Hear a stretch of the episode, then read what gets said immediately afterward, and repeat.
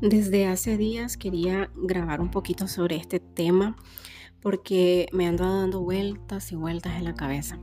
A veces pasan cosas en mi vida diaria que para algunas personas podría parecer insignificante. Sin embargo, em, yo no sé, tengo ese problema de que a veces quisiera entender todo lo que pasa a mi alrededor, incluso porque las personas se comportan de la forma en que lo hacen. Y hay cosas que simplemente no, las entiendo. Em, bueno, ya saben que este podcast lo grabo para divertirme.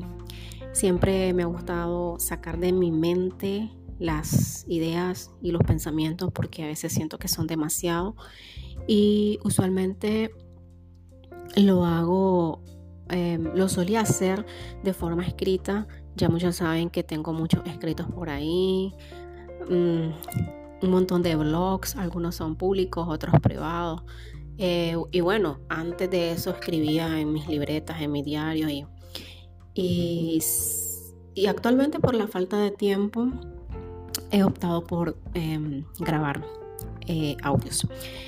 Eh, sin embargo, no lo hago con la intención de que me escuchen o de crear una gran audiencia.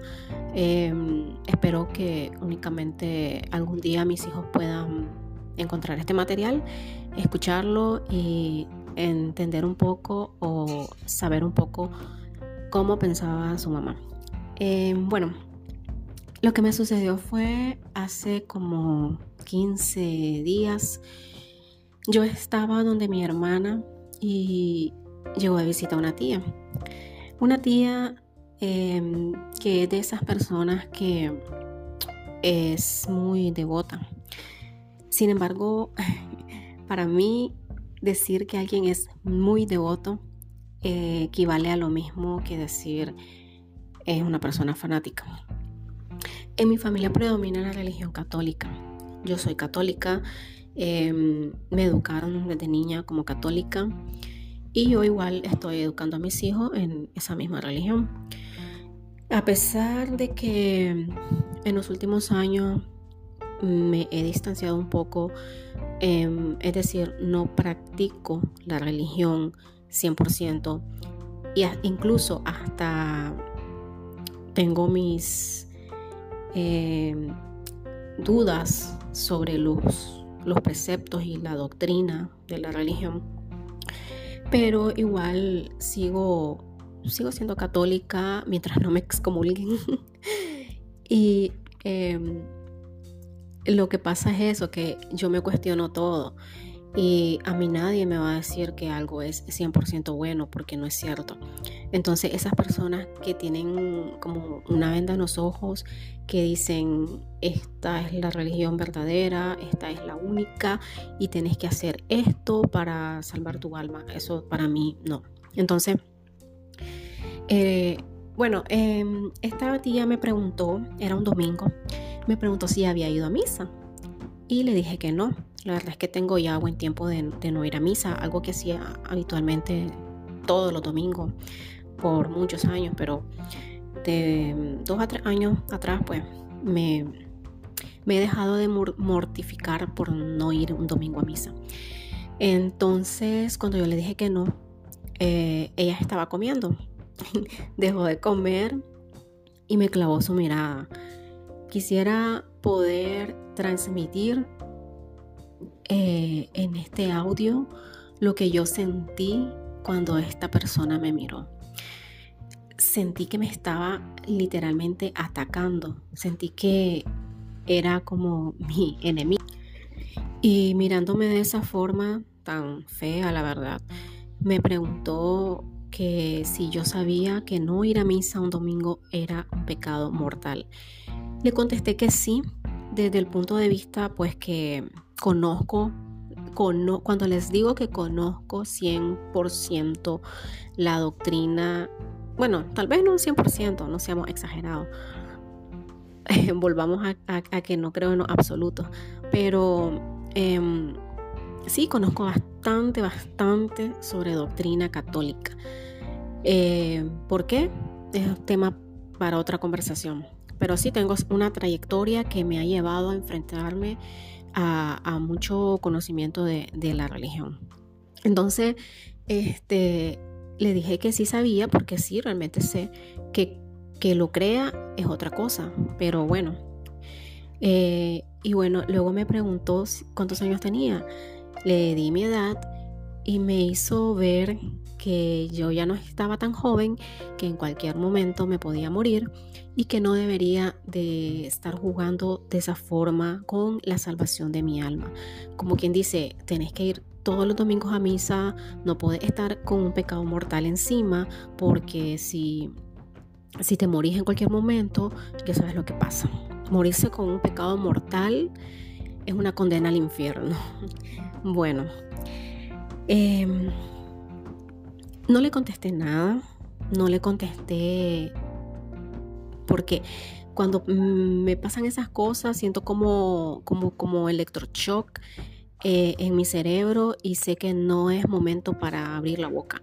Entonces, además que es una tía que yo la aprecio mucho, eh, la respeto y pues no quise entrar en conflictos ni nada. Pues. Eh, me hice la loca y siguió, siguió comiendo. Luego hizo un comentario como que Mm, miró alrededor, miró que mi hermana tenía un cuadro o una imagen, no sé, de la Virgen de Guadalupe y que tenía no sé qué otra cosa.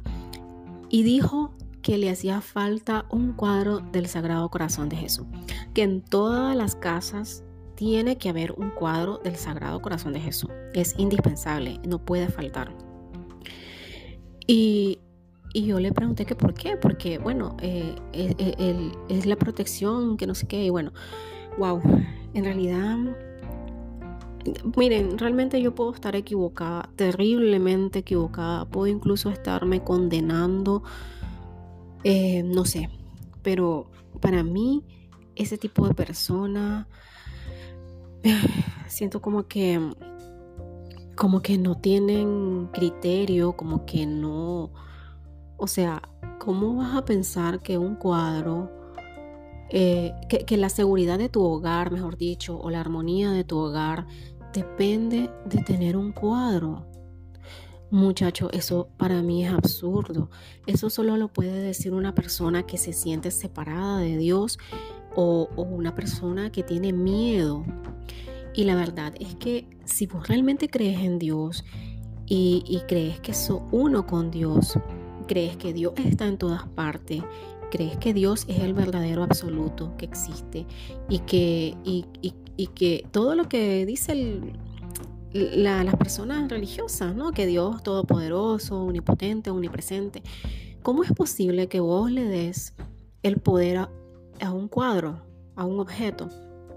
Sinceramente, yo no necesito ese tipo de cosas para sentirme ni amada ni protegida por Dios. Yo sí tengo un cuadro de la Virgen en mi casa y, bueno, tengo otro de Jesús que no es mío, pero tengo un rosario y cosas así, pero los tengo como, como elementos decorativos. Em, y sí, eh, realmente eh, los, elementos que elegís para decorar tu espacio dicen mucho de, de, tus creencias eh, y de tu forma de ver la vida. Así que sí, realmente la Virgen, Jesús, eh, son, son aspectos de mi vida muy importantes, y, pero, pero de ahí a, pretender que es que mi, mi, hogar está protegido porque yo tengo ese cuadro ahí en la pared. O sea, es absurdo, es totalmente, em, no sé. Por otro lado, yo entiendo, o sea, es que yo Aparentemente soy una persona que mucho juzgo eh, todo lo que pasa a mi alrededor, pero en realidad no es que lo juzgue, sino que lo cuestiono, lo analizo, porque lo trato de comprender. Y en el fondo eh, yo entiendo a, las personas que son así como esta tía, que quieren que todo el mundo piense como ellos y haga lo que, eh, lo que ellos hacen, lo que manda la religión porque están totalmente convencidos, o sea, su mente está totalmente programada para creer eso. Y, Y si vos crees que algo es bueno, si vos crees que algo te va a salvar, si vos crees que, que eso es lo único y lo mejor que puede existir, es lógico pensar que, que, esta persona quiera hacer que todo su entorno, sus seres queridos, sus familiares, sus amigos, también piensen como ella, porque ella quiere todo eso bueno que ella pretende recibir, que también lo reciban los demás. O sea, lógicamente. Sin embargo, yo le voy a ser sincera. Eh, hay muchas cosas que, que, yo, que yo hago y que sé que son buenas, que me benefician. No necesariamente son cosas religiosas, pero sí son cosas espirituales. Em, sin embargo, no se las inculco a mis hijos. Primero porque están pequeños y también porque yo sé que ellos están en su propio camino y en su propio proceso. Sí soy su guía, sí tengo la tarea de guiarlos, pero eh, al mismo tiempo hay que dejar que las personas sigan su propio camino y tomen sus propias decisiones. Yo la verdad eh, puedo estar peleada con las religiones. Eh, muchas personas dicen que estoy resentida por, ciertas cosas ¿no? que, que, que pasan. Sin embargo, no, no es resentimiento. Es el hecho de que, mm, a ver, antes de que existiera la primera religión en el mundo, ya existía Dios. Antes de que se celebrara la primera misa en el mundo, ya existía Dios. Entonces, Dios está por encima de cualquier religión. Además que eh, es un choque bastante mm, incomprensible ponerte a pensar en las miles religiones que hay en el mundo y todas alzan la bandera de la verdad. Los musulmanes hasta matan en nombre de Dios y ellos creen que, están haciendo lo correcto. Ellos creen que, que esa es su misión, que ese es su deber. Igual los católicos hacen cosas que están convencidos que, tienen que ser así porque Dios así lo manda. Y entonces vos te pones a pensar, ¿quién tiene la verdad? Si todos se contradicen, si, si todos van para el lado distinto, ¿quién tiene la verdad y quién va por el camino correcto? La verdad es que nadie. Son todas las religiones son construcciones sociales eh, que, fueron creadas para manipular a las masas. Simple y sencillamente, el hecho de que nos hagan creer que si te portas bien, cuando te muraba al cielo, pero si te portas mal, cuando te muraba al infierno, ese simple precepto hace eh, que la persona tenga miedo porque cree que esta vida es lo único que tiene, porque cree que si se muere en pecado, se va a condenar eternamente al sufrimiento en un infierno. Entonces esa persona tiene miedo y, el miedo la va a hacer obedecer ciegamente a todo lo que le digan, a todo lo que le digan. Y eso es lo que quieren eh, las personas que controlan todo esto. entonces quieren manipularnos, quieren que hagamos lo que ellos digan. La verdad es que yo siento que el camino está dentro de nosotros. Yo, mi, yo puedo no ser la persona más religiosa de mi familia. sinceramente, yo no he sido una hija problemática. Nunca he andado metida en drogas, nunca me he metido presa, nunca... Em, que, no salí embarazada chavalita y sin casarme, no, no, no le he dado dolores de cabeza a mi madre ni a mi padre. Sin embargo, este, llegué a un punto en el que como que como que rompí ciertas cadenas y me rebelé y, ahora soy como que la oveja negra de mi familia, soy la que no sigue ese tipo de reglas, soy la que la, que está a punto de provocarle un infarto a mi mamá porque cuando le digo que, que cuando ella me cita algo en la Biblia, yo les digo que la Biblia fue escrita por hombre. y interpretada por hombres. Y, y ella pues casi que le da un infarto, pero hoy no, Dios quiera que no, ¿verdad? Pero, em, o sea, no es que le... me refiero a que eh, eso para ella es un choque tremendo, que yo, que una hija de ella le, le conteste eso, pero la verdad es que em, muchas personas creen que su mundo es lo único real y, que todos los demás están equivocados.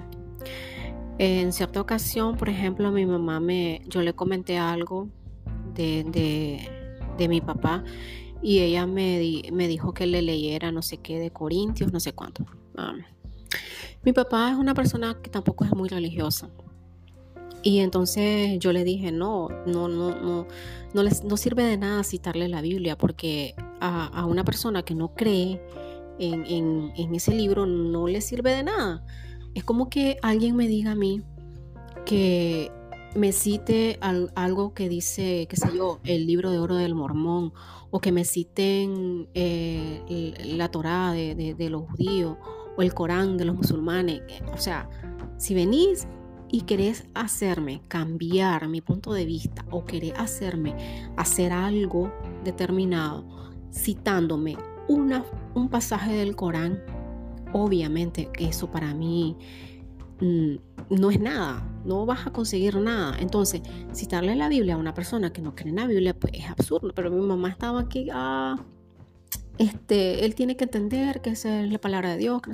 Eh, ok, yo no estoy cuestionando yo no quiero, como les dije al inicio, puedo estar equivocada, puedo incluso estarme condenando, pero yo, la Biblia es un libro muy bonito. Yo lo he leído eh, bastante. De hecho, el Nuevo Testamento lo he leído completo tres veces. Y del Antiguo Testamento he leído bastante, bastante, bastante. Sin embargo, llega un punto en, tu vida en el que tu nivel de conciencia aumenta un poco y te das cuenta que eso, o sea, no puede ser de Dios.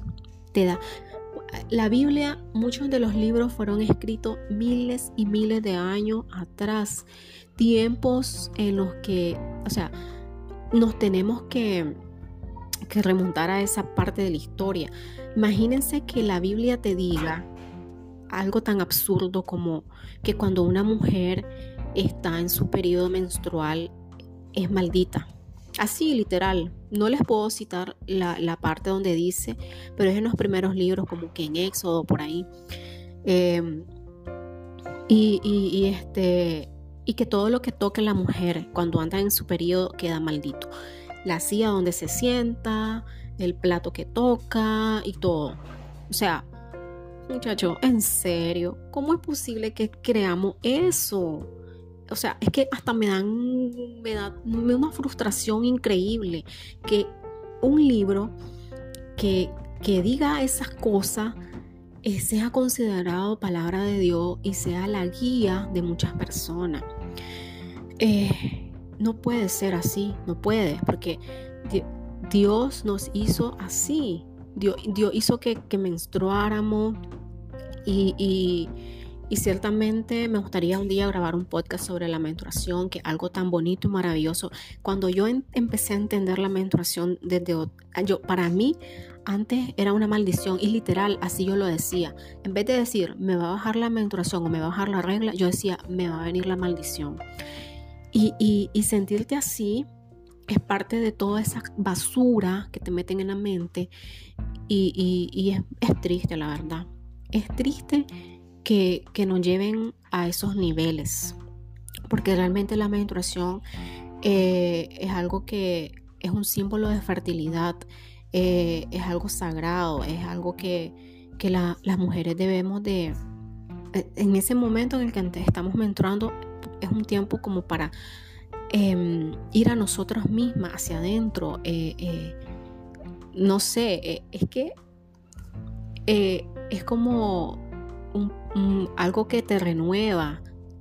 No sé si algunas mujeres que me escuchan pueden coincidir conmigo, pero sinceramente día antes, bueno, ya me salí del tema, pero quiero comentar esto. Día antes de que te baje la regla, las mujeres nos sentimos tensas, em, como que andamos algo adentro que queremos liberar. Eh, las emociones se descontrolan. Incluso em, fisiológicamente hay, retención de líquido. Eh, algunas notan acné. Son días esos días previos en los que nos sentimos feas, nos sentimos incómodas con nosotros mismas y es esa sensación como que querés liberar algo. Y cuando te vas al fin, ya sentí esa liberación. Y esos días, pues, está yo por lo menos, cuando ando así, estoy, trato de, estar tranquila, de dejar que todo salga, que todo fluya, que todo se libere, se limpie. Y es como la naturaleza, así es la naturaleza, es como ese periodo en el que los agricultores limpian la tierra y la preparan para sembrar. Eh, y luego que te pasa la regla los días siguientes, es una, o sea, es una, miren, yo, yo, yo, a mí me gusta observar a mi alrededor, observar a las personas y también me observo a mí misma. Y sí, sí, les puedo decir que después que pasa la menstruación, esos días uno se siente súper livianita, tranquila, relajada, más alegre, más contenta, regresa el apetito. Em, y es por eso, porque ya eh, tu cuerpo eliminó algo que andabas cargando, que no es malo, no es malo porque de hecho em, menstruar, em, lo que eliminamos es lo que no ocupó la mujer para... Eh, este, proteger al feto, o sea, el embrión, mejor dicho, cuando queda embarazada. Pues, eh, lo que se desprende en la menstruación es el endometrio, que es el que cubre el embrión cuando se, se logra la fecundación y, y se gesta la vida. Entonces, en sí lo que liberamos no es algo malo, no lo miremos como algo malo, sucio. Y yo les voy a decir algo, cuando empecé a ver menstruación de esa forma, eh, la empecé a ver como algo bonito de la mujer, como, como es parte nuestra y no debemos estar peleados con eso porque es algo nuestro. Le digo, cesaron los dolores menstruales. Yo era de las que sufría horriblemente. Cuando me, venía hasta no iba, no iba a trabajar a veces ni a estudiar a la universidad. Era incapacitante, era un dolor verdaderamente incapacitante. Pero cuando vos cambias de perspectiva, y dejas de ver las cosas como enemigo, como que te quieren hacer daño, como que quieres deshacerte de algo. Eh, y empezás a ver como que todo es perfecto, como que las cosas déjalas ser, déjalas ser. Te gusten o no lo que pase a tu alrededor, lo que pase en tu vida, lo que pase con vos, lo que pase en tu cuerpo, déjalo ser. Entonces todo cambia, todo, bueno, eh, ok, volviendo al tema. Eh, sí, y así como esa parte en la Biblia hay muchas cosas que, te dejan pensando que, wow, esto no, esto no puede ser de Dios, sinceramente. Eso es, eh, es que incluso yo hasta puedo ver grandes dosis de machismo en, muchas partes de la Biblia. cosas que, que, el, hombre quería tener a la mujer eh, manipulada y controlada y reprimida. Y, eso es algo, o sea, la, Biblia fue escrita eh, por hebreos, judíos, ya sabemos muy bien cómo es la cultura de esas, de esas regiones, ya sabemos muy bien el nivel de machismo que tienen esas personas eh, y cómo están las mujeres de sometida. Entonces, ay, imagínense aquello de que la mujer tiene que estar sometida a su esposo, o sea, Ay, por favor. Bueno, no voy a discutir sobre la veracidad de la Biblia, pero eh, sí quiero un poquito como dejar claro que puede que yo no entienda muy bien o no quiera entender o aceptar, mejor dicho, lo que las religiones nos quieren imponer eh, pero yo sí creo en Dios. Yo sí creo en Dios, yo sí creo en, en un ser supremo que tiene el control, que nos ama, que somos parte de Él, que es la fuente de vida, que es el origen de todo. Y sí creo que, parte de, nuestro, nuestro proceso es em, precisamente volver a Él, es retornar a Él. Y, y, yo no sé la verdad por qué muchas personas religiosas se escandalizan cuando uno les dice que Dios es energía. Y realmente yo les pregunto, ¿realmente ustedes creen que Dios es un señor barbudo, eh, anciano, que está sentado en una nube en el cielo? ¿Ustedes creen eso? O sea, ¿ustedes creen que Dios pueda realmente limitarse a eso? Para mí no. Eh, Dios es, es energía. Y esto no es un concepto New Age.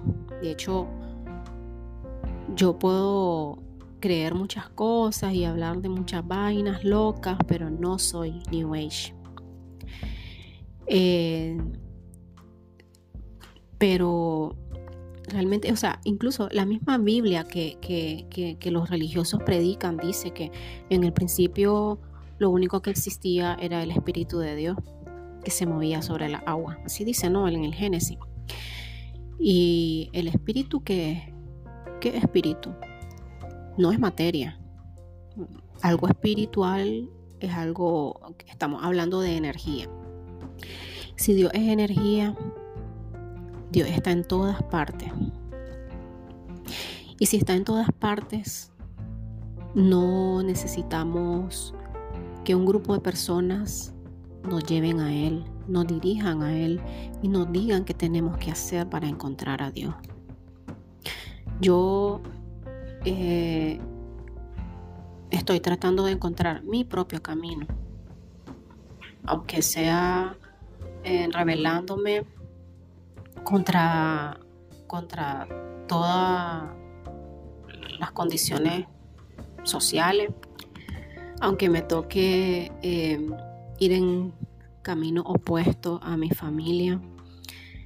Eh, yo antes me peleaba con ellos, o sea, cuando les decía algo y ellos me refutaban y yo también, pero llegó un punto en el que entendí que, que en algún momento yo también era como ellos.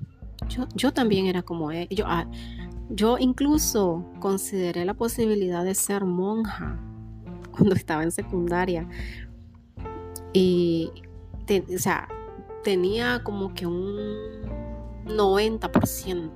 Estuve en un 90% eh, de, irme a, monja. Entonces, y, yo también estuve en, algún momento en el lugar que ellos están ahora. Y, ahora lo que hago pues, es verlos con compasión, y con amor, porque si ese es el mundo que ellos quieren crear para sí mismos, si ellos son felices pensando que, que, así es como funciona, pues, pues bueno, bien, está bien. Em, al final yo solo quiero seguir mi intuición, eh, mi corazón. Bueno, desde el punto de vista de ciertas doctrinas, la intuición y el corazón es lo mismo. Em, pero la verdad es que hablar de Dios es complicado. Y a mí, a mí no me gusta que me juzguen.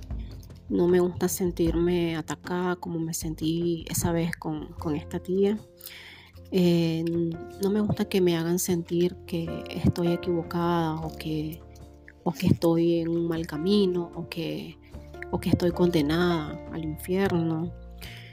Eh, como les dije, creo que esta es la tercera vez que lo menciono, puedo estar equivocada. Todos podemos estar equivocados. todos. Y sin embargo, eh, no deberíamos de juzgar a las personas porque las intenciones de mi corazón solo yo las conozco y Dios. Eh, hay muchas personas religiosas que no, no faltan ni un, ni un domingo a misa. Hay muchas personas que siguen al pie de la letra todo lo que manda la, la religión. Sin embargo, no quiero que esto suene como un juicio, como que lo estoy juzgando y condenando, pero hay muchas personas así que, que, son eh, tan, tan, cerradas en su religión, sin embargo el cielo no lo tienen ganado. Eh, se lo digo porque son personas que conozco, que, que puedo ver en lo que hay en sus miradas, que puedo ver eh, esa falta de amor que tienen, esa falta de, ese, ese, e, eso de, querer sentirte superior a los demás, de que vos tenés la verdad, de que vos haces el bien, de que vos cumplís con, con todo, hace que mires a los demás eh, como inferiores, hace que mires a los demás y que no seas capaz de ver a Dios en ellos. Así que eso es que y a veces y a veces son personas tan contradictorias. Yo he visto gente con doble moral, gente que que, que, te critica porque comulga en la mano y, que tal vez tienen inclinaciones homosexuales. O sea, tan así de, de, No es que esté diciendo que la homosexualidad sea mala tampoco, ¿no? Pero es algo que también la religión ataca y critica y condena. Entonces, no sé, yo, yo a veces pienso que las personas usan máscara y se como que quieren que la religión los proteja o, se esconden detrás de la religión para no mostrarse realmente como son. Y son personas que le temen a su propia oscuridad, porque todos tenemos un lado oscuro, todo. Y, y tenemos que em, descubrir y aceptar esa oscuridad, porque la oscuridad es lo único que nos permite darnos cuenta de la luz y ser conscientes de la luz es el contraste que nos lleva a, a, buscar la luz realmente. O sea, sin oscuridad no existe luz. Entonces, em, ya yo quisiera que se acabara eso de, sentirnos separados, diferentes. Eh, realmente, tal vez es una utopía, un demasiado idealismo, pero yo, la verdad, a veces hasta, hasta justifico el mal actuar de las personas. Sí, hay gente que me ha hecho tanto daño y yo ahora solo los miro y digo, ¿qué hay detrás o en la historia de esta persona que la hace actuar así? ¿Qué hay? que hay de esa persona que, te hace cosas malas, que, que te destruye la vida, que, que te envidia, que, te, que no te deja avanzar, que, son piedras de tropiezo, que te mienten, que, que, incluso, ¿qué hay detrás de una persona que asesina a otra? ¿Qué hay detrás del alma, por ejemplo, de Hitler? O sea, no es que esté justificando la maldad, no la estoy justificando, pero ¿alguna vez ustedes se han preguntado eso? ¿Qué ha pasado en la historia de, esas personas para que llegaran a ese punto? Yo creo que no, no, no realmente no los quiero justificar, pero si empezáramos a vernos, a vernos con un poquito más de compasión, creo que podríamos llegar a acabar con el odio en el mundo. Porque Hitler, por ejemplo, fue una persona que odió mucho, hizo tremendo daño a la humanidad, se llevó encima un montón de, de personas muertas y todo el mundo odia a Hitler. Y ese odio que Hitler esparció por todo el mundo se multiplica. Cada día, cada persona que conoce la historia de, Adolfo Hitler eh, desarrolla ese odio esa repugnancia hacia él y el odio se va multiplicando, multiplicando así tras generaciones. Mientras existan personas que tengan memoria y recuerden ese hecho, el odio va a seguir esparciéndose. Pero si lo detenemos pensando y viendo con compasión a esa persona y a lo que lo, que lo llevó a actuar así, ya creo que sería una buena forma de ponerle fin al odio. Entonces,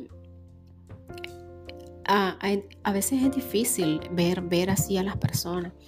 A veces vas manejando y a mí me ha pasado, vas manejando y, y, tal vez vos vas con tus precauciones porque llevo dos niños y qué sé yo, y pasa un otro conductor al lado mío gritándome, ofendiéndome y, y, yo le veo la cara y wow, qué cara de odio la que me, mm, la que lleva y, y, antes yo le contestaba igual, o sea, ¿qué? O sea, le contestaba igual y, y me enojaba, o sea, pero realmente ahora los miro y digo, ¿qué vida llevará esa persona para, para andar así de amargado, para andar así de, de, sofocado, de estresado?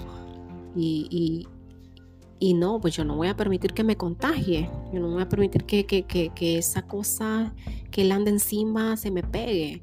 Entonces, y eso solo se logra cuando vos puedes ver a las personas más allá de, la, de lo que hacen, cuando aprendes a ver más allá de, de, la máscara que llevan puesta y de los disfraces que llevan puesto, porque todos andamos actuando en este mundo. Ciertamente, todos andamos actuando. Todas somos, todos somos almas heridas que no queremos seguir siendo lastimadas y que nos ponemos un disfraz y una máscara para actuar como en una obra de teatro. Andamos interpretando personajes que no somos. Nadie, nadie es auténtico, nadie es quien es. Entonces, porque tenemos miedo que nos hagan daño. Pero bueno, ya me volví a salir del tema. Este, pues sí.